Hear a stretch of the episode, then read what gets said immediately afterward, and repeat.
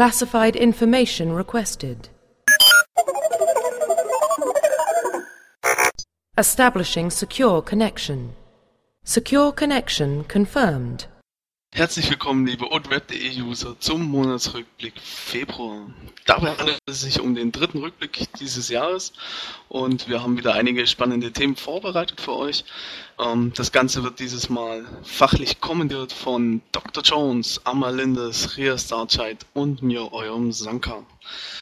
Ja, wir hatten wieder mal einen schönen Monat Februar, der ja, außerhalb des Hauses ziemlich kalt war und damit äh, ja, die beste Jahreszeit war, um gemütlich vor dem PC zu sitzen sozusagen, die Freundin links liegen zu lassen und sich auf das wahre Leben zu konzentrieren, das Spiel.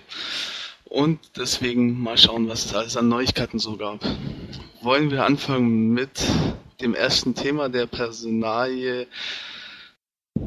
True und jetzt, wenn ich den Namen falsch ausspreche, steinigt mich nicht. Karpischei?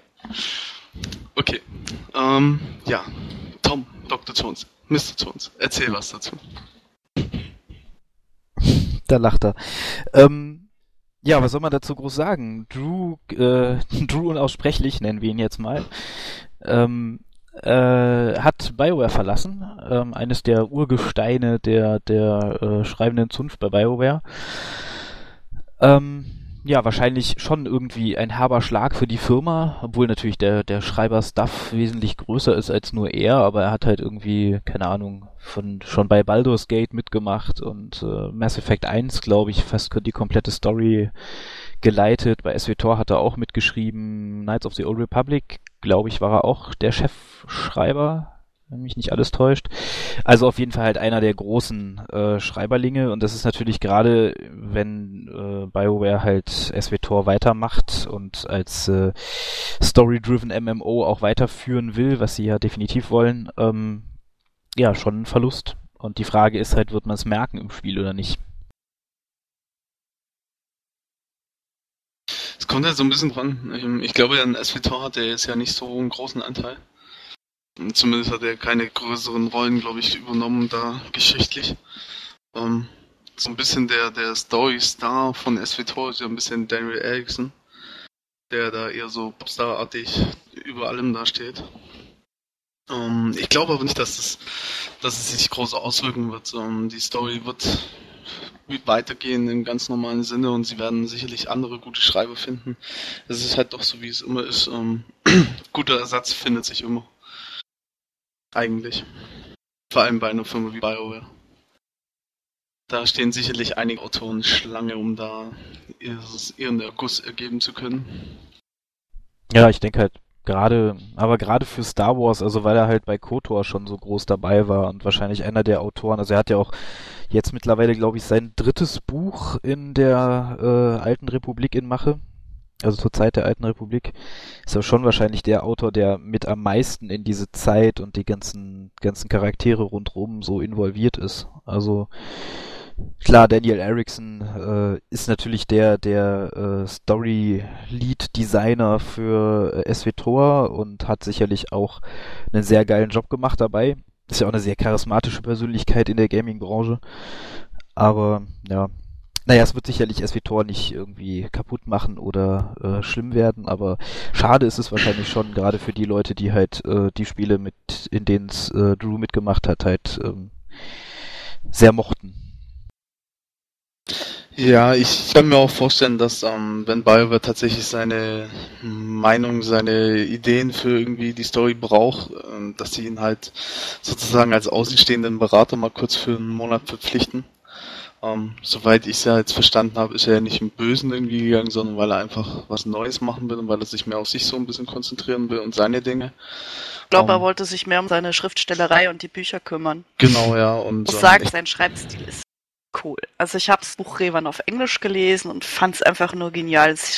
Schreibstil spricht sich, äh, sticht gegenüber anderen Büchern hervor, wobei das natürlich immer ähm, auch auf den Leser ankommt, ob er mit dem Schreibstil zurechtkommt. Ja, aber gerade aus dem Grund könnte ich mir eben auch vorstellen, dass da durchaus, äh, falls Bedarf wäre, es da Wege und Mittel gibt, um ihn mal wieder kurz einzubinden. Ja, denke ich auch. Also er wird sicherlich nicht seine, seine Kontakte zu BioWare abbrechen jetzt, nur weil er sich halt auf seine Autorenkarriere konzentrieren will. Das denke ich auch. Aber ja. Also die Reaktion in der Community war ja schon eher von Entsetzen geprägt als von äh, Gleichgültigkeit. Also viele haben halt das mit Bedauern aufgenommen, dass er Natürlich. für BioWare arbeitet. Ist ja klar, ähm, wenn man so viele Dinge mit einem Schriftsteller sozusagen in dem Fall ja verbindet oder Autor, ähm, dann will man ihn nur ungern missen. Und wenn man eben weiß, dass er sehr gute Arbeit geleistet hat und sehr viele schöne Sachen geschrieben hat, dann möchte man eigentlich nicht, dass der aufhört irgendwie und weg ist und man dann weiß, nicht weiß, was danach kommt. Aber naja, so ist es halt dann doch nun mal manchmal. dann muss man halt leider auch verstehen. Ähm, jeder nimmt sich so seine Ziele, die er machen möchte. Ja klar, auf der anderen Seite können wir uns natürlich dann jetzt vielleicht über mehr Bücher von ihm freuen. Also gerade heute wurde ja das nächste angekündigt, das im Dezember kommen soll. Also scheint er ja wirklich äh, gleich in die Vollen zu gehen und direkt das nächste große Buchprojekt anzugehen, deswegen ja. Ja, eben, also er ist ja sozusagen erstmal weg aus der Spielewelt, aber nicht verloren, sondern willkommen zurück in der Bücherwelt sozusagen. Ja, dann ähm, können wir auch schon direkt zum zweiten äh, Thema kommen, das auch in diese Richtung einsteigt. Ähm, der Fall Jennifer Hepler nenne ich ihn jetzt mal. Ähm, die Autorin, die ja für einiges an Aufsehen gesorgt hat. Ähm, Amalinde, sag du uns doch mal deine Meinung zu dem Thema. Also ich finde es ganz schön übertrieben, dass sie da von den Fans so runtergemacht wurde. Aber es ist natürlich auch äh, wenn man da so diverse Postings von ihr auf Twitter, wenn die denn wirklich gestimmt haben sollten, nicht gefaked wurden oder so, dann äh, ist es natürlich auch ganz schön hart, wie sie da äh, quasi, was sie da auf Twitter gepostet hat und da kann man es natürlich auch verstehen, dass sie da ordentlich Gegenwind äh, bekommt. Denn äh, nur weil sie Vagina hat, ist jetzt nicht irgendwas Besseres. wie sie das so schön da formuliert hat, das klang halt wirklich herausfordernd und ist doch klar, dass dann die Fans äh, empört sind und da ordentlich auf sie einraschten quasi. Ja, wobei natürlich man eigentlich ähm, durchaus äh, ja seine Wortwahl sich vorüberlegen sollte. Gerade wenn man mehr in der Öffentlichkeit steht, was sie ja eigentlich wissen sollte als Mitarbeiter, dass man da immer ein bisschen öffentlicher ist. Und man kriegt es ja eigentlich relativ schnell mit, dass gerade in der Spielebranche ähm, sehr schnell Aussagen Runde machen und dann, ja, wie sagt man da, doch heftiger rauskommen, als sie eigentlich ursprünglich gedacht waren. Sollte man ja, sie werden gerne verdreht. Ähm, ja. Vor allem in, in, in, in Zeiten von Twitter und Facebook werden Texte werden allgemein gerne interpretiert und in einzelne Stücke zerstückelt und dann werden die einzelnen Stücke nochmal interpretiert und in Zeiten von Facebook und Twitter noch tausendmal mehr. Ähm, da muss man sich wirklich jedes Wort überlegen, das man schreibt, weil es wirklich immer falsch verstanden wird eigentlich. Ich habe, es erlebt man selten, dass Twitter-Posts nicht falsch verstanden werden man muss sich da wirklich sehr gut überlegen, was man vorher schreibt und man muss dann auch eventuell mit den Konsequenzen ein bisschen leben können, wobei natürlich die Reaktionen völlig überzogen sind. Ja, definitiv. Also das kann man nicht anders sagen. Also ausgegangen ist das Ganze ja von dieser von dieser Aussage von ihr, dass sie die Spiele nicht gerne spielt, weil sie äh, sich dazu, also halt nicht so ein großer Gamer ist und auf der anderen Seite halt nicht die richtige Zeit dafür hat. Und dass dann so ein Shitstorm losbricht, ist halt schon irgendwie affig. Also ist aber, wie du sagst, auch äh, Zeichen der, der Internet-Community so ein bisschen generell. Also es wird ja sehr gerne einfach mal wahllos losgeprügelt und interpretiert okay. in irgendwas rein und so. Ja, das stimmt. Ähm, da könnte ja auch sein, dass sie die Zeit hat, sich ähm, darauf zu konzentrieren, gute Stories zu schreiben. Ob sie die dann spielt oder nicht, sehe ich jetzt eigentlich zweitrangig. Grundsätzlich muss eine Autorin oder Autoren allgemein das Spiel eigentlich nicht spielen. Sie müssen es vielleicht einmal ein bisschen angespielt haben, um ein kleines Feeling dafür zu kriegen, aber um, ähm, ja, grundsätzlich eben. geht es nur darum, was sie für Geschichten schreiben. Die Umsetzung der Geschichten obliegt ja wieder dann dem Entwicklerteam und im Prinzip müssen sie dann nur kontrollieren, ob die Umsetzung der Geschichten so ist, wie sie sich das vorgestellt haben. So. Also ich finde es okay, dass sie nicht spielt, aber dieses äh, dann von oben herab auf die Spieler kann ich halt nicht nachvollziehen. Da sollte man dann lieber die Klappe halten, wenn man der Meinung ist. Weil ich kann ja jetzt auch nicht äh, in den News bei Old Rap schreiben, ja, äh, die Userschaft ist mir hier scheißegal. ich habe eine Vagina und äh, dann brauche ich ja auch nicht drauf warten, dass mir dann Begeisterungsstürme entgegenbrechen. Wir richten dir ein extra Twitter dafür ein. Ja, genau. Du hast Das- dich auf dieses Vagina-Thema schon fixiert, ja. Ja, ich, wollte ich grad fand sagen, den Post einfach so oder? krass. Also, dass man sowas in der heutigen Zeit einfach raushaut als Frau, fand ich echt. Muss man sich denn dafür profilieren? Und das als Autorin? Ja, anscheinend schon. Ihr habt anscheinend Bedürfnisse, die wir nicht kennen, aber okay. Ich denke nicht, dass das mit ihren Bedürfnissen zu tun hat, aber ich fand es halt so unangemessen, egal wer es gepostet hätte. Ja, klar. Es sei denn, es hätte ein Mann gepostet. Ja, das ist ein Problem, wir bekommen. Ja, dann wäre es wieder in die Richtung Porno gegangen. Und dann hätten die User wahrscheinlich gesagt, ey, geil. Wenn es so weitergeht, müssen wir ja auf, auf ähm, den Podcast noch viele Miep legen. Genau, FSK USK, 18 Podcast. USK 16, ja. 16, 16. 16, 18 ist nicht nötig, ja. Nee, ähm, grundsätzlich glaube ich, kann man so zusammenfassend so ein bisschen sagen, ist alles auch ein bisschen unglücklich gelaufen, aber Reaktionen waren auch völlig übertrieben von den Leuten und es war sicherlich auch ein bisschen von ihr einfach auch unklug gemacht und einfach auch unnötig teilweise, aber die Reaktionen müssen deswegen trotzdem nicht so ausarten. Ja, es haben sich halt beide Seiten wieder mal hochgeschaukelt. Ja, kennen wir aus unserem Forum auch. Können Sie gut? Deswegen hatten wir auch ähm, eine Discussion auf dem Manf zu diesem Thema, das sich ja damit auch beschäftigt hat. Aber wunderbar. Ähm, dann kommen wir schon zum nächsten Thema und dabei geht es mal wieder um das lustige PvP. Amalindis ist ja da so ein absoluter Fan des PvP. Ja, ich mag. ja, äh, ich mag PvP auch gerne. Also die Imps, die gehen bei mir schon gerne mal in den Dreck. Finde ich immer schön. Ähm, grundsätzlich ja, mit Patch 1.1.5 erwarten uns Änderungen im PvP-Bereich. Und da wird jetzt Lenz kurz mal ein bisschen was umreißen. Das kann jemand anders machen. Ich hab's gar nicht durchgelesen. Tja, und da haben wir sich schon ertappt. Seht ihr, das ist unser Staff. Er bereitet sich nicht mal vor, liest keine News. Unglaublich. Ja, dann, spr dann, dann springe ich mal ein. Ja, diese Ähm, nicht, nee. Also mit 1.1.5 wird es äh, ein paar Änderungen im PvP geben. Einmal werden generell die Treff Tapferkeitspunkte, die man in den Kriegsgebieten gibt, äh, bekommt, ein bisschen angehoben. Ähm, gut, das ist jetzt kein diskussionswürdiges Thema. Werden sich wahrscheinlich alle darüber freuen, dass man über die Kriegsgebiete ein bisschen besser äh, an Tapferkeitspunkte kommt. Ähm, aber zwei andere Punkte fand ich sehr interessant in den Patch Notes. Das eine ist, dass die Heiler in Zukunft in Kriegsgebieten äh, Kills angerechnet bekommen, wenn die Spieler, die sie geheilt haben, einen gegnerischen Spieler töten. Genau. Und äh, das zweite ist halt dieses Cap auf die Medaillen, also dass man maximal nur noch vier Medaillen kriegt und nicht mehr, äh, also der Rest nicht mehr angerechnet wird quasi. Ähm, was halt zu diesem teilweise ja schon vorhandenen Ungleichgewicht zwischen solchen, also zwischen Rollen äh, im PvP äh, ausgleichen soll. Also die Ds hatten es zumindest meiner Erfahrung nach wesentlich schwerer an Medaillen zu kommen als zum Beispiel Tanks oder Heiler, weil die halt damit wesentlich mehr zugeschmissen wurden, in Anführungszeichen. Und so hat man halt Hallo. einfach vier, vier Medaillen und gut ist. Ja. Ähm, Der, der dritte wichtige Punkt wäre an der Stelle auch noch für die Kriegsgebiete, dass man in Zukunft die Illum Daily über die Kriegsgebiete erledigen kann. ja, mit stimmt. den, Ja, mit den, die so und so viele Spieler. ja aber gerade diese, ja, Mach du. Mach du.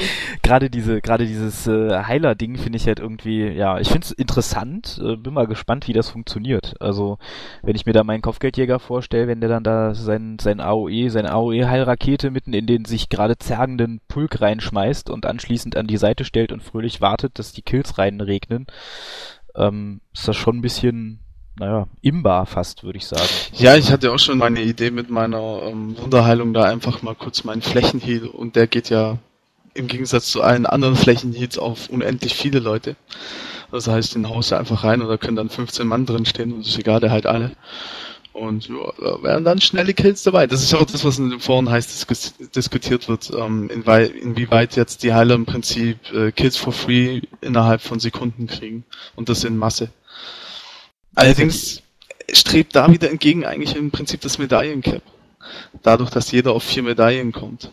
Hm, ist schon Also hast du im Prinzip, was diesen Bonus über die Medaillen angeht, glaube ich, dass jetzt alle etwas ähm, fairer insgesamt zusammenkommen.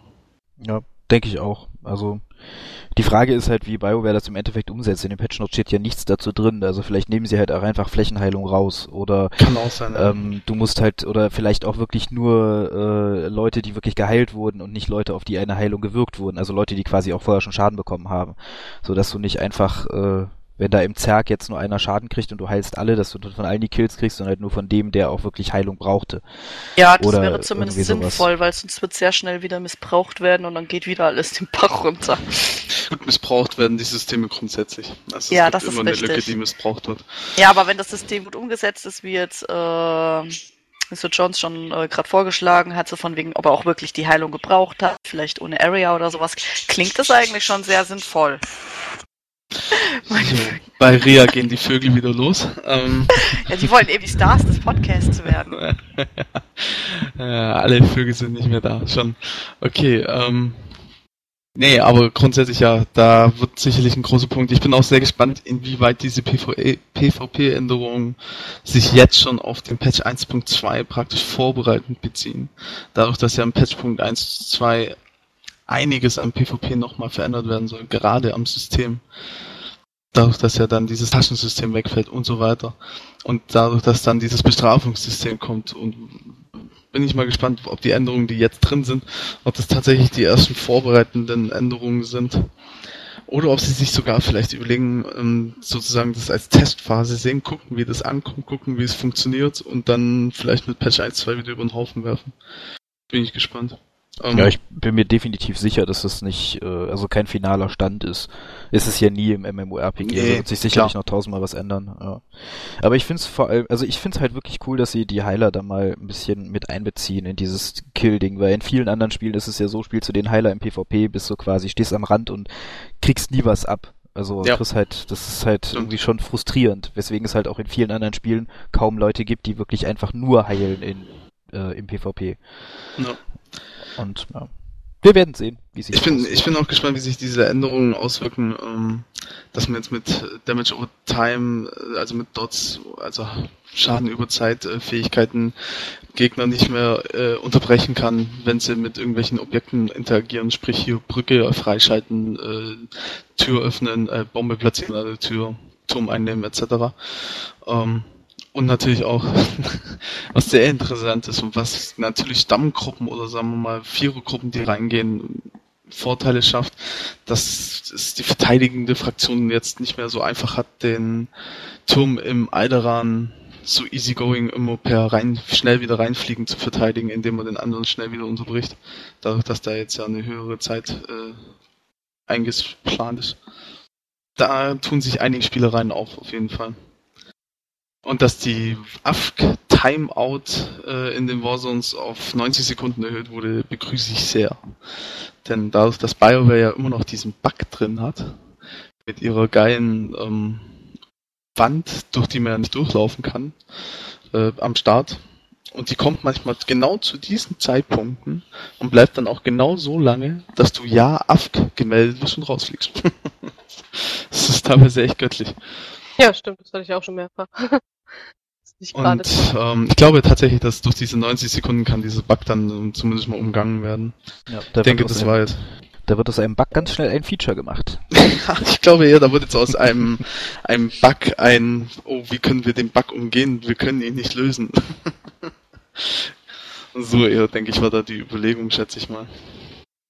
Ach ja, genau. Und ähm, natürlich nicht zu vergessen, um die Performance zu verbessern, gibt's in dem Patch dann auch noch, und was natürlich auch gerade für Illum auch wichtig ist, und fürs PvP allgemein dann auch sehr niedrige Schattenqualität. Bin ich mal sehr gespannt. Oder Komplexität, besser gesagt. Und auf Illum schießen die zwei großen Türme außerhalb der Basis äh, nicht mehr ihre Feuerlaser in die Luft. Was anscheinend auch die Frames enorm he- anheben soll. Bin ich auch mal gespannt, wie das Ja, funktioniert. Also ich, ich, ich, ich traue also dieser Aussage, dass das, dass diese Performance-Probleme im PvP irgendwie wirklich an zwei Lasern hängen. An, ja, überhaupt an irgendwelchen, also dass es wirklich Performance-Probleme sind, glaube ich irgendwie nicht so recht, weil ich weiß nicht, bei mir läuft das Spiel auf der Flottenstation zum Beispiel relativ gut, selbst wenn es da echt einigermaßen voll ist. Und im PvP ist sofort deutlich weniger FPS. Und das das klingt für mich eher nach einem technischen Problem in, in, im, im Client als nach einem wirklichen Performance-Problem, dass man durch, ja, wir machen die Schatten ein bisschen weg, also Mhm. wirklich Ja, lösen kann. Also Ich, ich glaube auch eher, dass diese Dinge wie ne- wir bauen jetzt sehr niedrige Schattenqualität ein, ähm, eher Hotfixes sind sozusagen, um das Problem irgendwie zwischenzeitlich zu vermindern. Ich muss auch sagen, ich habe eigentlich einen OP-Computer, wenn man so will, für das Spiel und ähm, also völlig überpowered eigentlich für das Spiel. Und mittlerweile dank SSD läuft's jetzt eigentlich sehr flüssig, aber auch nur dank SSD. Also ohne SSD sieht's da auch mit einem guten Computer echt mager aus.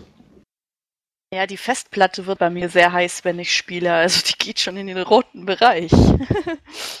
Okay, das habe ich nicht. Also Nee, ich habe ja, das schon hab ein paar Mal gelesen jetzt, dass es anscheinend da Probleme gibt mit Temperaturen, aber Ja, äh, es ist auch genauso, strange. dass ich nirgends Probleme habe, aber sobald äh, man zum Beispiel auf dem Charakterauswahlbildschirm ist, auf dem äh, persönlichen Raumschiff und auf Orbitalstationen, wird, äh, geht der Lüfter meiner Grafikkarte an und zwar extremst und es wird auch extremst heiß. Sobald ich auf dem Ladebildschirm bin oder auf einem Planeten bin, ist das wieder weg.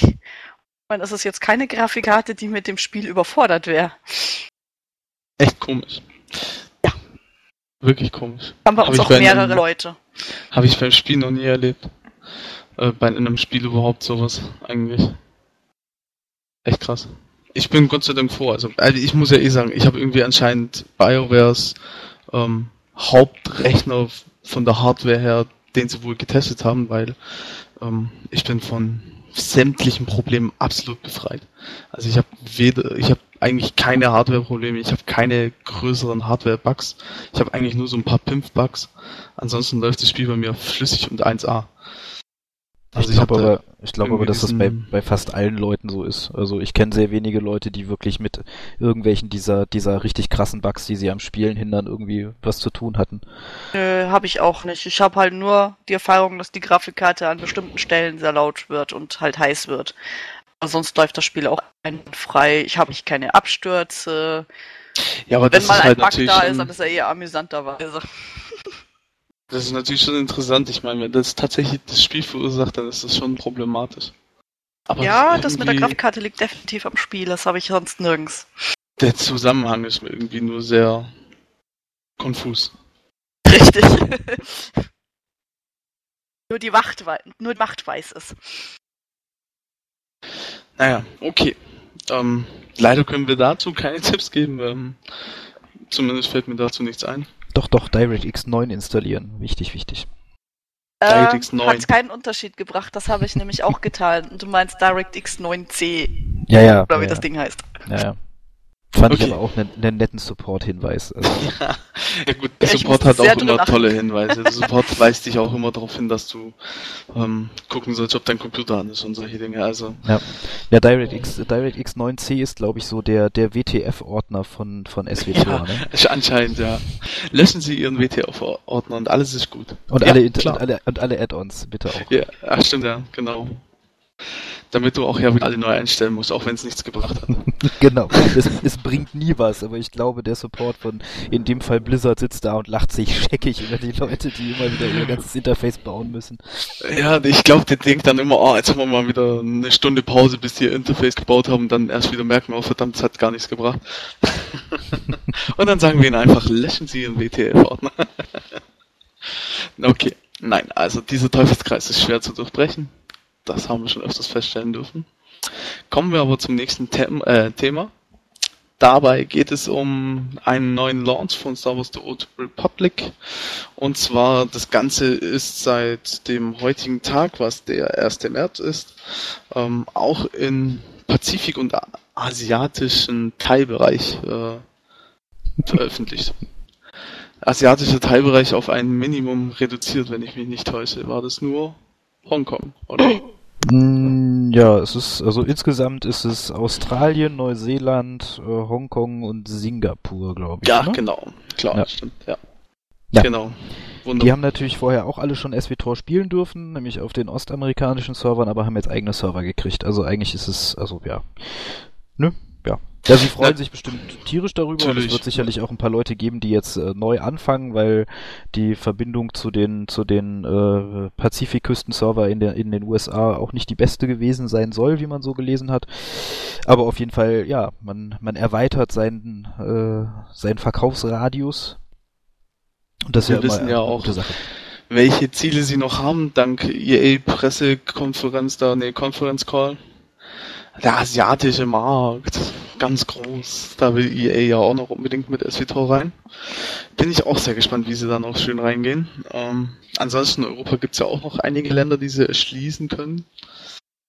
Und auch auf der Welt gibt es sicherlich noch einige Märkte, die sie erschließen können. Was man dazu sagen muss, dass natürlich ähm, BioWare allen Spielern aus Australien und Co., wo jetzt eben die Server da sind, einen kostenlosen Charaktertransfer anbietet. Ähm, damit diese halt mit ihren Level 50 Charakteren auf die Server rüberkommen, ohne diesen Euro zu spielen. Nur damit es hier keine bösen Gerüchte gibt. Ja. Na, wo ich ja wirklich mal drauf gespannt bin, ist, ob sie irgendwann eine neue Sprache rausbringen. Also, weil das ist so, also weil Das man sieht hart. es, man sieht es ja gerade bei bei um irgendwie komme ich immer wieder auf Blizzard, aber egal. Ich weiß auch nicht warum, vielleicht liegt es an deiner anderen Funktion, ich weiß es nicht. Genau, ich sollte ich sollte mir eine Mr. Jones und eine Dr. Jones Stimme zulegen. ja, natürlich. Also auf jeden Fall Jetzt, bei, jetzt krieg ich bei, Angst. Bei Blizzard, bei Blizzard merkt man ja ganz krass, äh, dass die halt äh, jetzt, wo es in Europa und in der westlichen Welt so ein bisschen bergab geht mit WoW, weil halt einfach das Spiel jetzt schon seit acht Jahren draußen ist und ein bisschen an Attraktivität verloren hat, ähm, dass sie halt einfach andere Märkte erschließen. Jetzt letztens erst hier Portugiesisch, äh, also für Brasilien quasi lokalisiert, äh, was ein gewaltiger Markt ist. Die sind halt in Asien, in Asien noch riesig groß. Da haben sie auch die meisten User eigentlich, was viele immer nicht so wirklich wahrnehmen, wenn sie über WoW reden. Und das Ganz ist, viele sogar. Das ist natürlich für, für so ein MMORPG äh, ziemlich interessant, das für viele, viele, viele verschiedene Sprachbereiche freizuschalten. Und bei WoW ist halt einfach, also einfach in Anführungszeichen, aber du musst es halt lokalisieren, Texte übersetzen, Punkt. Und ein paar gesprochene Sätze übersetzen, das ist aber nicht so Boah. wirklich viel. Ne? Ja. Aber bei BioWare ist ja halt, die müssen ja quasi den kompletten, die komplette Synchronisierung von dem Spiel noch einmal durchziehen. In einer anderen Sprache dann. Mit all den unterschiedlichen Sprechern und so. Und das finde ich halt schon Hart. heftig. Also und Ja. da bin ich, bin ich mal gespannt, erstens, welche Sprache sie als erstes angehen und dann, äh, ob, also wie viele es dann im Endeffekt werden können überhaupt. Ja, also ich bin gespannt, wie sich Star Wars in Ma- Mandarin anhört. Also, ich kann mir das echt schwer vorstellen, aber gut. Ähm, wenn sie in den asiatischen Markt gehen wollen, dann werden sie sicherlich nicht drumrum, also richtig in den asiatischen Markt reingehen wollen, werden sie sicherlich nicht drumrum kommen, das Ding in Jap Japanisch, Chinesisch irgendwas zu bringen. Eigentlich. Theoretisch. Ähm, geht zwar auch mit Englisch heutzutage alles auch, aber Ja, Ja. aber gerade jetzt zum Beispiel in Japan, als ich so mitgekriegt habe, so, so richtig Englisch lernen die auch erst in der Highschool oder mit dem Vergleich von der Highschool. ja, ja, natürlich. Rela Im ähm, Vergleich zu uns relativ spät sogar, weil sie ja auch sehr viel mit, der- mit der Beschrift und so weiter bes- beschäftigen müssen. Ja, klar.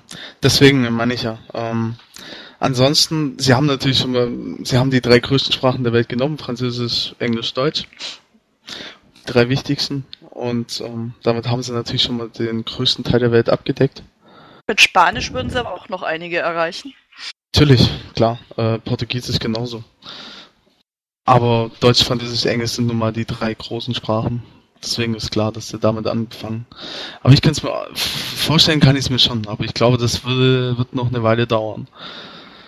Weil das natürlich schon ultra aufwendig ist eigentlich, wenn man so überlegt. Was da an Sprecher dahinter stecken muss. Nur damit man den aktuellen Content in einer anderen Sprache vertont bekommt. Ja, aber das ist ja noch das weitere Problem. Du musst ja alles, was dann an Patches kommt, noch machen. Du musst den kompletten Support machen. Du musst quasi die Webseiten übersetzen, die Mhm. ganzen Infoquellen und so weiter. Also es ist schon, schon ein Heidenaufwand, denke ich. Ja. Na, ja. ja, das bedeutet im Prinzip eigentlich theoretisch ja nochmal eine komplett neue Sparte für das SWTOR-Team. Müssten sie dann praktisch nochmal ein komplettes neues Team engagieren, wenn du so willst. Schwierig. Ja.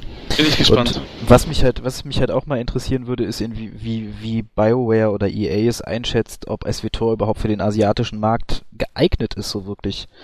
Weil, wenn man sich die asiatischen MMOs, RPGs anschaut, sind die ja schon meistens ein bisschen anders gestrickt als die westlichen. Ein also klein gibt, wenig. Es gibt wenige, wenige Ausnahmen, die es da geschafft haben aus dem Westen, genauso wie es wenige Ausnahmen aus dem asiatischen Raum gibt, die es bei uns geschafft haben. Ja. Und ich also ich habe irgendwie so bei dem ganzen Story-lastigen, ich weiß nicht, wie groß das Franchise Star Wars zum Beispiel in China ist oder so, ne? Also keine Ahnung, ob sie das überhaupt versuchen können. Ich wollen. weiß gar nicht, ist Star Wars überhaupt erlaubt in China? Warum kommen Pandas drin vor? Ich glaube nicht. Nee, aber so rein von der Geschichte und Story her verstößt das normalerweise doch gegen die Gesetze in China. So mit Republik und so.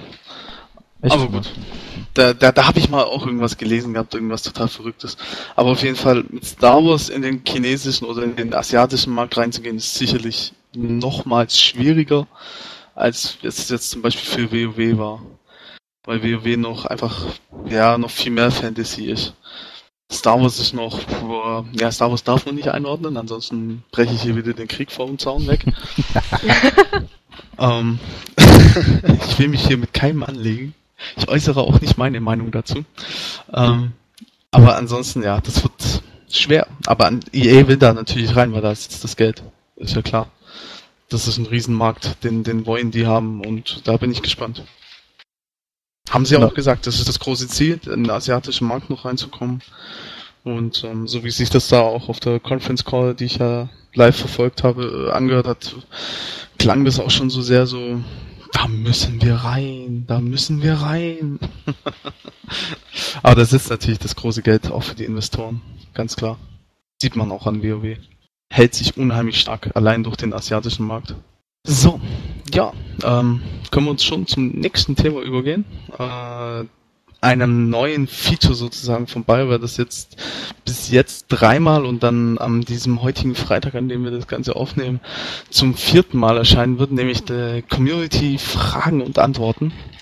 Um, ähm, man kann sagen, das neue Freitags-Update, auch was mal BioWare ja äh, vor Release irgendwann mal vor drei, vier Monaten auch erwähnt hatte, dass es für äh, anstatt dem Freitags-Update in Zukunft dann etwas Neues geben wird. Das ist jetzt eben Community, Fragen und Antworten. Ihr habt immer von Freitag bis Dienstag Zeit in einem bestimmten Thread, den wir auf unserer Seite immer verlinken, im BioWare Forum, äh, im offiziellen Star Wars Forum Zeit, um dort eure Fragen, die euch interessieren zum Spiel, an die Entwickler zu stellen. Da werden dann immer zwischen 10 und 15 Fragen rausgesucht, die werden beantwortet und ja, das Ganze wird veröffentlicht. Ich persönlich habe jetzt dreimal mitverfolgt, habe mir dreimal das Ganze angeschaut, was da so alles an Fragen kam, was an Fragen beantwortet wurde, habe mir dann die dazugehörigen Diskussionen auch angeschaut. Ähm, es gibt einige, die sagen, dass es halt kritisieren, dass halt die kritischen Fragen nicht beantwortet werden, zum Beispiel, was ist mit den Bugs, warum ist der Support so scheiße? Und ähm, solche Sachen. Oder was überhaupt allgemein mit dem Support ist und warum man immer so lange auf Tickets warten muss und warum dies und das und das. Andererseits äh, finde ich jetzt persönlich, sie beantworten auf jeden Fall mal Fragen, die durchaus eine Aktualität haben, die natürlich so ausgewählt sind, dass sie zum Beispiel gerade jetzt auf Patch 1.2 äh, eine besondere Hinrichtung haben und gezielt sind. Ähm, ich finde es eigentlich ganz gut. Ich finde dieses es ist auf jeden Fall ein direkteres Feedback und es ist auf jeden Fall ein Einbinden der Community in gewisser Weise und man kann auf jeden Fall mal sehen, in welche Richtung das Spiel sich auch vor allem über Patch 1.2 hinaus entwickeln soll. Da sie auch viele Features ähm, jetzt so ein bisschen bestätigt haben, die in Planung sind, wie dass man eben seine Kapuze auf und abziehen kann, dass man sie beim Gefährten äh, den Kopf ausblenden kann und auf, Kapuzen auf und abziehen kann, ähm, was nach Patch 1.2 kommen soll und lauter solche Geschichten da haben sie schon einiges verraten und ich finde das irgendwie auch ganz spannend und interessant, weil bis jetzt bei allen drei Dingern gab es eigentlich immer ein paar nette kleine News, ein paar nette kleine Neuigkeiten, zum Beispiel eben, dass die Würfelfunktion kommen wird, die jetzt eben mit Patch 1.1.5 kommt. Ähm, was hatten sie noch? Ja, dass eben jetzt die Animation von den Schadenstiming angepasst wird, dass es Möglichkeiten geben wird, Orbitalstationen zu umgehen mit einem Shuttle, äh, war noch ganz frisch. Wenn ich jetzt so gerade drüber gucke, ähm, ja, dass die Minigames planen à la Pasak, dass es definitiv äh, auf ihrer Agenda steht und dass es auch schon in Planung ist und kommen soll, aber natürlich eben jetzt nicht super schnell, sondern halt, es ist halt in Planung. Dann die umfangreichen Änderungen der Handwerksberufe, die ja wohl irgendwie gigantisch groß sein sollen. Dass man solche Sachen halt da in diesen Fragen mit beantwortet und mit angibt, finde ich ganz cool, finde ich ganz interessant. Sind kleine wöchentliche Häppchen, Community wird mit eingebunden, ist ganz gut. Jetzt ist halt die Frage immer, ja, welche Fragen werden beantwortet und da gibt's dann halt wieder die verschiedenen Meinungen. Ich weiß nicht, wie denkt ihr da so? Also ich finde es gut, dass es immer so gebündelt ist und äh, man da quasi auf einen Blick äh, freitags diese ganzen Antworten kriegt. Aber ich finde es eigentlich schade, dass man sonst eigentlich gar nichts mehr so großartig von BioWare hört, außer diesem Freitags-Update. Also zumindest kommt es mir so vor in der letzten Woche. Als würden sie sich nirgendwo anders mehr tummeln. Was meinst du mit anderswo? Naja, wenn man jetzt so den Death-Tracker verfolgt oder so, das ist halt ein bisschen leergefegt. Also äh, beim deutschen Death Tracker kommt halt fast gar nichts mehr irgendwie. Wenn ich das so richtig in Erinnerung habe. Und äh, ja, ich habe halt vorher viel mehr in den, in den Forum, in den Threads halt äh, mal Posts von irgendwelchen ähm, wichtigen Personen da gelesen über den Death Tracker. Und jetzt kommt halt nur noch irgendwie dieses äh, Freitags-Update. Das war. Da muss ich sagen, ist mir aber die Variante lieber irgendwie dieses Ding in diesen Foren, das, das habe ich noch nie so richtig gemacht, weil das geht immer so dermaßen unter. Ähm, es ist ganz cool, wenn mal irgendwie sich ein Fett ergeben hat und daraus äh, ist irgendwie ein spannendes Thema von der Community entstanden, dann äußert sich ein ähm, Entwickler dazu. Das kommt ja auch öfters vor. Georg Zöller ist da jemand, der sehr oft sich dazu äußert und reinspringt in die Threads und dann irgendwelche Antworten gibt. Ansonsten die anderen Entwickler, also ja, dieses Freitags-Update ist im Prinzip halt genau dafür da, um diese Fragen zu beantworten und dann aufzunehmen. Und da ist es halt die Frage, wie, wie weit müssen sich die Entwickler nicht in den Foren rumtreiben und irgendwelche Antworten auf irgendwelche Threads geben. Und ob da nicht einfach dieses einmalige in der Woche reicht.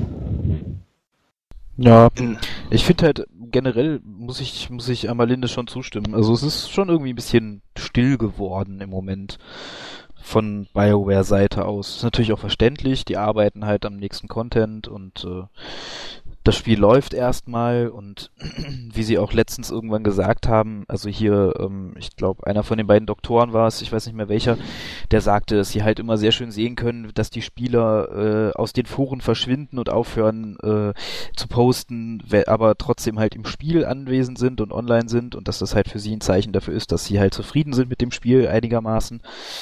Und es halt, äh, ja, aber trotzdem, ich fand es halt vor dem Launch und im ersten Monat fand ich sehr cool, wie sie halt äh, ständig Präsenz gezeigt haben und man irgendwie immer das Gefühl hatte, hey, wenn du im Forum was liest oder schreibst, da, da liest jemand drüber. Und im Moment hat man halt eher das Gefühl, ja, wir sammeln das, filtern das und dann antwortet mal einer und dann einmal die Woche und ansonsten, äh, ja, nicht mehr.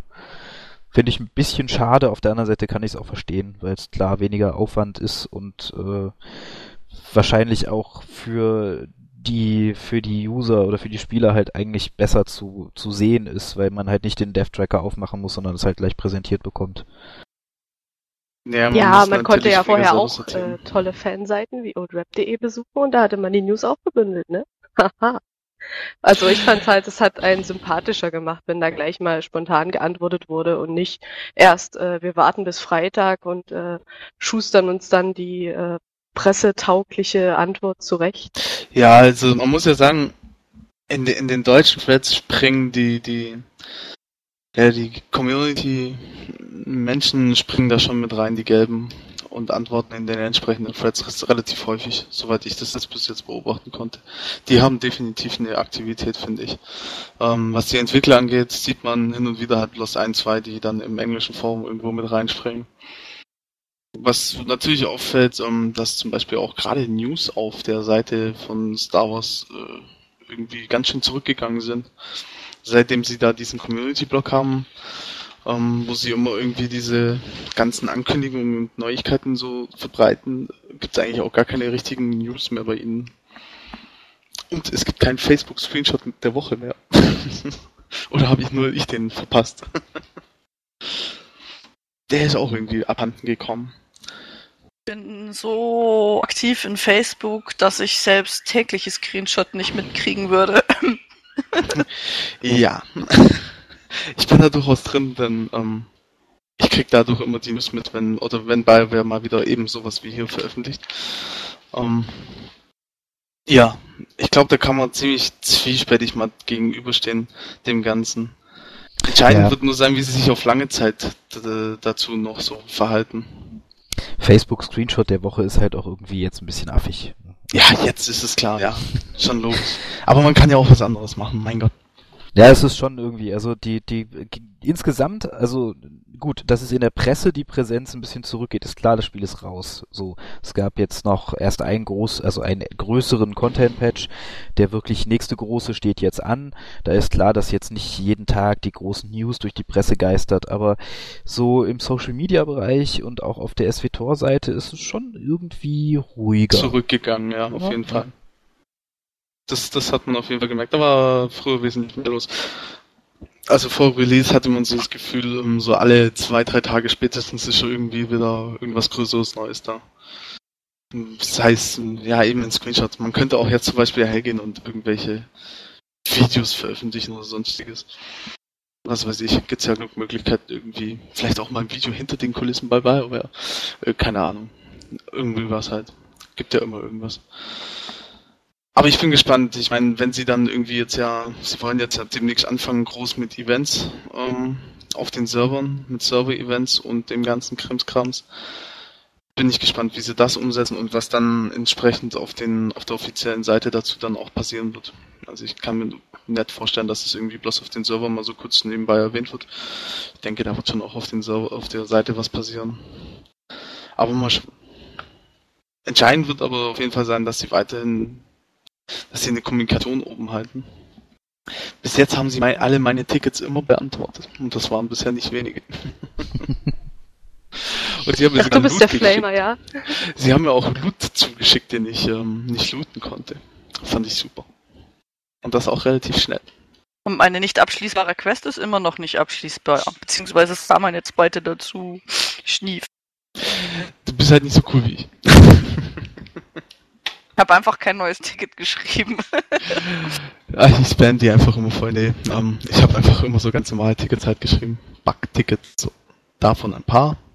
Weil gerade in der Operations gab es viele Bugs und ja. Aber wenn wir schon bei Thema Bugs sind und äh, Operations und allgemein, was man so im Spiel macht, kommen wir zum Thema Flashpoints. Was gleichzeitig unser letztes Thema für heute sein wird. Ähm, ja, da teilen wir euch mal so ein bisschen unsere Erfahrungen mit äh, uns, was die Flashpoints angeht, was die Schwierigkeitsmode angeht und ich halte mich da erstmal noch zurück. Also ich habe da jede Menge Erfahrung und lass mal so die anderen jetzt ein bisschen quatschen. Fangt mal an. Was haltet ihr von den Flashpoints? Storytechnisch, designtechnisch, Schwierigkeitsgradtechnisch, bugtechnisch? Ja. Lasst euch aus. Äh, also dadurch, dass ich immer noch in der Levelphase bin, ja, geht's zu. Ich habe keinen 50er. Ja, ähm, wir, wir tun es, wir können, aber sie wird's immer noch nicht. Kenne ich halt nur die kleineren Flashpoints und ich finde die sehr schön durchdacht. Das soll ja irgendwie, Bugs ist mir bisher nichts aufgefallen, aber es soll ja wohl eher in den höheren Flashpoints dann verbuggt sein, oder?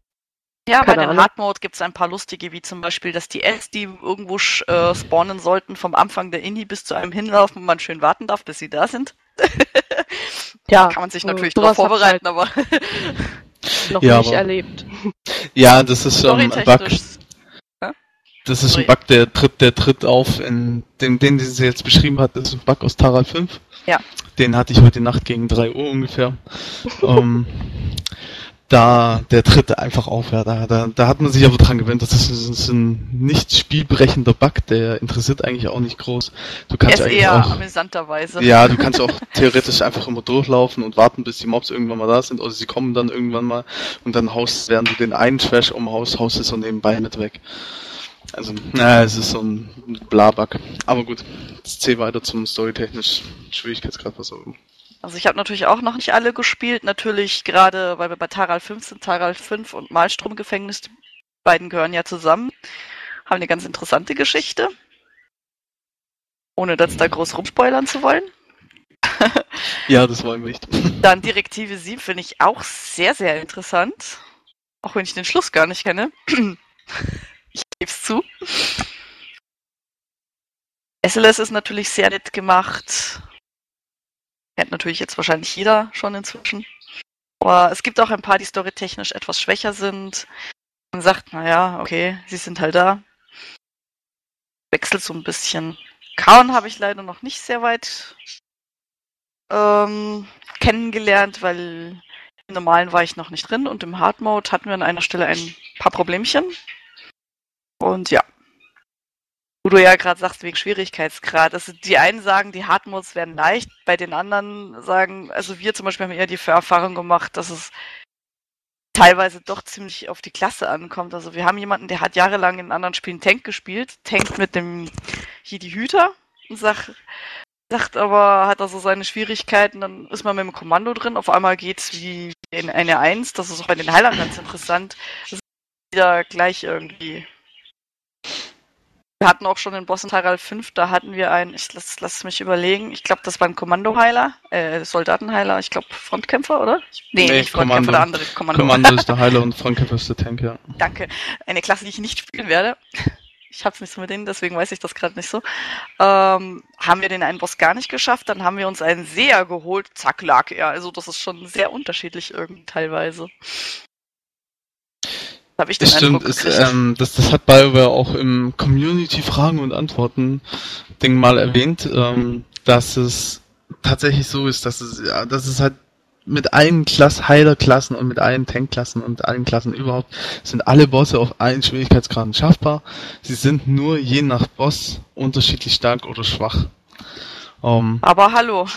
als, als Gelehrter muss, muss ich sagen, ich spiele ein Gelehrter und ähm, als Gelehrter fallen dir alle Bosse ein leicht, weil der Gelehrte ist einfach OP. da kannst du nichts machen, der ist halt völlig overpowered, der kann so viel, der kann Ja, halt so stark, der ist gigantisch. Kommandoheiler eher als Unterstützerheiler, als Vollheiler. Ich weiß es nicht. Man kann, man muss es, wenn man es adaptiert und so die Richtung dann managt, dann geht das schon irgendwie, aber ähm, Nee, ähm, also Ja. Kommando Heiler ist. Kommando Heiler hat den Nachteil, dass er nicht so einen starken AOE-Heal hat, was Richtig. sich aber jetzt mit Patch 1.2 dann ändert. Ähm, ah, sehr schön. genauso wie beim Schmuggler-Heiler übrigens. Ähm, da wird sich bei beiden Klassen die Heilmechanik nochmal verändern. Ähm, ja, aber sie sind sehr starke Heiler trotzdem. Und man muss sagen, die, der Hardmode-Schwierigkeitsgrad ist aus meiner Sicht ähm, in Ordnung. Also in, in vielen Bereichen ist er ziemlich witzig. Äh, Direktive 7 Endboss ist äh, super lustig. Viel laufen, viel hier, viel da, CC, bla, Ja, ich etc. finde es ja gut, wenn man sehr taktisch vorgehen kann und nicht nur drauf rumkloppen kann. Also ähm, man muss sagen, die Hardmodes sind so wirklich gut kom- konzipiert aus meiner Sicht, weil man die CC-Fähigkeiten gut einsetzen kann, auch einsetzen muss, großteils. Und daher machen sie eigentlich aus dem Aspekt immer richtig viel Spaß. Ähm, ich finde sie nicht zu schwer. Machbar sind sie alle. Man muss halt auch vielleicht mal äh, für den einen oder anderen Hardmode etwas Gear erstmal vielleicht auch ansammeln. Man muss ja nicht immer gleich mit Ja, der. Tür ins Haus fallen. Aber was ich finde ist, ähm, wenn man dran denkt, man geht ja im Hardmode doch öfters mal drauf. Ich, äh, Im Vergleich zu dem, was man an Geld rausholt, sind die Reparaturkosten echt enorm. Also, puh. Ja, aber das ist ja gar, die Repar- Reparaturkosten müssen so hoch sein. Weil, wären die nicht so hoch, dann hätte jeder im Spiel, was weiß ich, 40 Millionen Credits oder so. Weil du, du schwimmst in dem Spiel ja in Credits. Aber Das ein ist- Abend Hardmode so, ich weiß nicht, vielleicht stellen wir uns anscheinend doofer an oder sowas, weil ausgerüstet sind wir gut. Aber so bei einem Hardmode und einer angefangenen Operation dann auf 200k zu kommen, naja, Ja, es kommt halt an, wenn du natürlich jeden Abend sowas machst, nein, tue ich nicht. dann äh, wird's eng. Also mir ist es halt irgendwie so, bei mir, ich habe Wochen Repkosten, sage ich mal, schätzungsweise 300.000 bis 400.000. Und das ist okay. Ähm, ich mache in der Woche ungefähr eine halbe bis dreiviertel Million. Das ganz lässig nebenbei und dann geht Da es. habe ich keine Zeit für. Ja, das ist natürlich immer abhängig. Ähm, Ja. Über die Daily Quest kann man natürlich tatsächlich, ähm, man kann Das ist die Tag beste Geldquelle, das stimmt. Ja, man kann, ja, fast. Es gibt noch ein Ja. paar Tricks. Eine, eine der besten. Ja, so. Aber über die. Daily Quest kann man eine Viertelmillion pro Tag machen. Und ähm, damit lässt sich einiges machen. Das dauert ungefähr anderthalb Stunden, zwei, je nach Klasse, je nach Ausrüstung. Ja, geht. Ähm, andererseits, ja, aber ich finde sie sehr schön konzipiert, die äh, Flashpoints, muss ich sagen. Jo. Die Bosse sind ähm, teilweise sehr cool von den Mechaniken her, weil sie ja endlich auch mal Movement erfordern. Ähm, sie, die Trash-Mobs erfordern auch durchaus ihren CC. Ansonsten wird es dann doch teilweise etwas, ja, ich sag mal, anstrengend. Ähm, andererseits kann man einfach auch viel machen und die Mechaniken sind, sind einfach spaßig. Ähm, man hat durchaus Lust, sie immer öfters zu machen. Zumindest habe ich so den Eindruck, wir haben jetzt heute Nacht äh, drei Flashpoints am Stück gemacht gehabt. Das waren dann irgendwie auch vier Stunden Time, was okay ist und ähm, ja, hatten viel Spaß. Kommt natürlich immer drauf an, mit welchen Leuten man das macht, das muss ich schon zugeben. Ja klar, das ist ja immer wichtig. Was hat auch eigentlich liebsten nur Mr. mit der Jones für Erfahrungen? Der ist hier so still. Naja, Flashpoints kann Da man muss ich mal hier zwischenfragen. Ich lausche einfach euren angenehmen Stimmen. Ähm, Ah. ja, nee, ich weiß nicht. Ich bin, ja, ich finde die Flashpoints äh, schön. Also ich habe auch noch keine Hard Modes gespielt, ähm, aber so im Level Progress die Flashpoints gefallen mir bisher sehr gut. Macht, äh, macht echt Spaß. Ich fand ähm, auf Imperiums Seite halt die Black Talon am Anfang extrem toll, also das zumindest das erste Mal, weil es halt wirklich so vollgepackt mit Story ist, dass man eine sehr schöne Idee davon kriegt, wie es, äh, wie, wie Instanzen auch aussehen können. Ähm, muss aber sagen, dass ich dann anschließend doch ein bisschen enttäuscht war in den danach folgenden, weil halt da die Story dann doch ein bisschen, ja, schon sehr viel knapper war als in der Black Talon. Ähm, Wird später aber auch wieder ein bisschen angehoben. ja, ja, ja, ja, klar, es wird, es wird dann wieder mehr, aber ähm, ja, weiß nicht. Zum Man muss ich halt find- auch, ja, ich finde ich finde halt vor also ich finde zwei Dinge cool. Einmal finde ich ganz cool, dass sie halt peu à peu immer neue Dinge einführen, also dass man je mehr Flashpoints man macht, desto mehr Bossmechaniken kriegt man quasi vorgeführt. Das haben sie auch am Anfang mal gesagt, dass man irgendwie Mhm. so einen Lernprozess durch die Flashpoints kriegen soll, dass man am Ende halt darauf vorbereitet ist, was man in den Operations an Mechaniken so vor sich sieht. Ähm, und das andere, ähm, ich finde halt, ja, ich finde sie einfach, einfach sehr schön gemacht, sehr, sehr liebevoll gestaltet. Ähm, ja, Schwierigkeitsgrad, ich fand sie jetzt nicht außerordentlich schwer und auch nicht außerordentlich leicht, aber ja. Es gibt im Hardmode gibt es ein paar Bosse, die sind wirklich eklig. Also gibt's wirklich auch Bosse, da denkst du dir, nee, die machen wir nicht. Der erste im SLS ist mein Staatsfeind. Ja, wenn ich, wenn du so Dinge liest wie drei, 60 Sekunden äh, Enrage Timer oder so, ist natürlich schon irgendwie, kriegt man Angst. Ja, wird ist hart, aber geht auch. Ja, erfordert aber halt auch ein bisschen Equip. Also es ist halt schon so, je nach Flashpoint, den man macht, ähm, man sollte halt sich auch immer gut überlegen, welchen Flashpoint man macht. Man sollte auch damit rechnen, dass man vielleicht einen Flashpoint mal nicht zu Ende bringt. Ähm, gerade wenn man frisch 50er ist. Da kommt das sehr gut vor oder kann auch durchaus vorkommen. Aber was noch das Thema in den Flashpoints angeht, ähm, es gibt in Tara 5 gibt's ein paar witzige Bugs. Also einen haben wir schon angesprochen, Mobs, die einem hinterherrennen. Oder dass man am Anfang, wenn man in Tara 5 reinkommt, seine Compadres nicht heilen kann, weil man praktisch Fancy direkt Targets? draufstehen muss. Nee, man muss direkt auf, auf deinem, auf deinem Kollegen draufstehen, dann kannst du ihn heilen. Ja. Wird man, wird man dann auch in unserem Hardmode Guide zu Tara 5 von mir hören und sehen. Ähm, Ansonsten Bugs, ja, es treten hin und wieder ein paar Bugs auf. Äh, Direktive 7 Endboss hat hin und wieder einen Bug. Ähm, man kann sie aber alle umgehen und sie sind alle, äh, manche sind durchaus ein bisschen lästig, aber sie halten sich Grenzen. Und es sind auch gar nicht so viele, wie man denkt. Also ich weiß nicht, ich spiele sehr viele Flashpoints auf Hardmode durch und so viele Bugs fallen mir jetzt nicht auf. Also zumindest begegnen sie mir relativ selten. Direktive 7 und Tara 5, da begegnen, Tara 5 begegnen sie mir immer weil es immer die gleichen sind, aber da kann man sich arrangieren. Direktive 7 hin und wieder, je nach je nachdem. Ähm, kann vorkommen, kann nicht vorkommen. Ähm, ansonsten in den anderen eigentlich gar keine. Zumindest keine, die ich jetzt so nennenswert aufzählen könnte. deswegen also verbuggen sie eigentlich nicht die Instanzen. Das hält sich in Grenzen. Da waren die Operations anfangs schlimmer. die sind mittlerweile auch ganz okay anspielbar oder, oder, ganz angenehm zu spielen. Da sind zwar auch noch ein, zwei dickere Bugs drin, die teilweise ganz schön nerven, aber es geht. Ja, mal ganz abgesehen von dem wohl größten Bug-Desaster, das äh, in dem Spiel existiert hat, äh, namens Illum. Genau. Äh, ich glaube, das ist das mit Abstand größte Bug-Ding. Da sind die Bugs in den Flashpoints und Operations eigentlich nicht schlimm, weil die sind alle umgehbar irgendwie. Die kann man auch regeln und man kann mit ihnen leben und sie sind auch teilweise gar nicht wirklich störend. Während Illum Nein, ich habe Illum großteils gemieden, muss ich zugeben. Als ich mitbekommen habe, wie das war, da habe ich mich dann irgendwann dazu entschieden, okay, machst du auf Illum deine Daily Quests und gut ist. und wartest darauf, bis das bugfrei ist. Aber ansonsten ja. Flashpoints kann ich nur empfehlen jedem. Also auch die, auch dann von Normalmode zu Hardmode kann ich definitiv nur empfehlen. Ähm, wer Operations machen will für erfahrene Raider wird der Normalmod in Spaziergang, der Hardmod etwas fordernder und der Nightmare-Modus ist dann ganz okay. Für Poker-Spieler ist das Spiel wahrscheinlich falsch. Das haben einige Gilden auf meinem Server schon eingesehen. Da muss ich jetzt mal ehrlich fragen, äh, du spielst ja Operations, warum spielt man den Nightmare-Modus?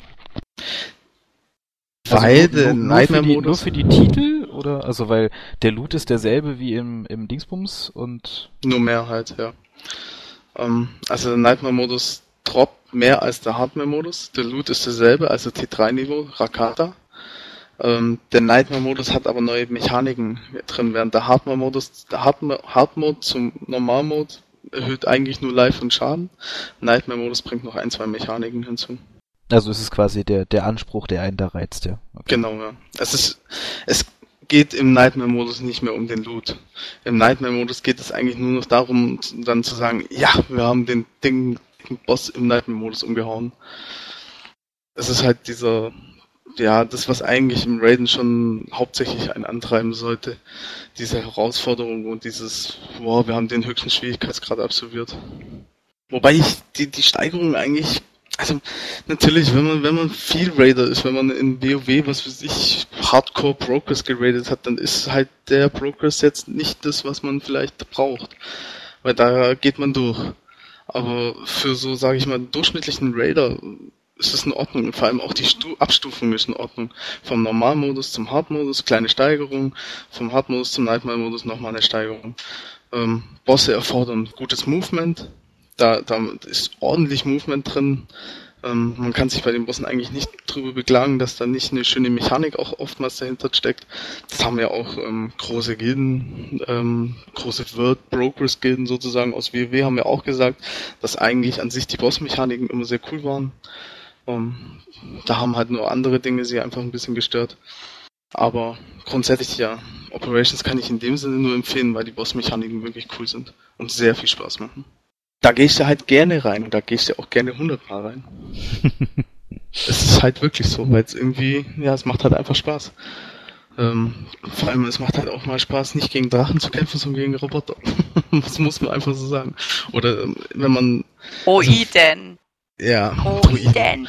Wer, wer in, wer in Kargas Palace geht und äh, den ersten Boss umgehauen hat und dann weitergeht, ähm, der wird ein Aha-Erlebnis haben und sich freuen wie ein Schnitzel. Und allein für solche Momente lohnt es sich da reinzugehen. So, noch jemand was sagen möchte? Und ja, jeder, der mich jetzt als Fanboy abstempeln möchte, kann dies gerne tun. Fanboy! Ich, Fanboy, du!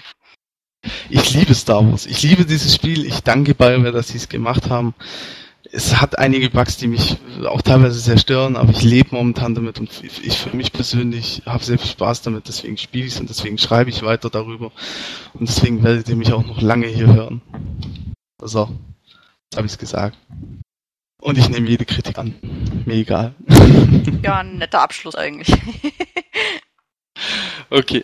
Na wunderbar. Ja, dann machen wir auch schon Schluss für heute. Ähm, nächster Monatsrückblick dann hoffentlich oder höchstwahrscheinlich sogar mit Patch 1.2. ähm, unsere Impressionen, unsere Gedanken dazu, was wir erlebt haben, was alles neu ist, was wir toll finden, was wir scheiße finden, warum wir BioWare flamen müssen, warum wir sie lo loben müssen. All das und noch viel mehr dann im Monatsrückblick März, was der vierte Monatsrückblick sein wird. Und ja, mal schauen, wer da dann alles zu Gast sein wird hier. Danke Ria, danke Amalindes, danke Dr. Mr. Jones. Und ähm, auf Wiedersehen und schöne Tage. Tschüss. Tschüss. Möge die Macht mit euch sein.